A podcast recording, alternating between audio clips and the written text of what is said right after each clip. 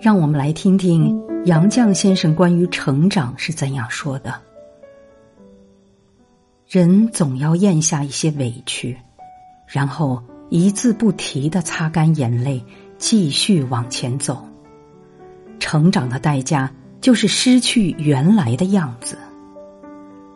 没有人像白纸一样没有故事。其实早晚有一天你会明白，人除了生死，其他的都是擦伤罢了。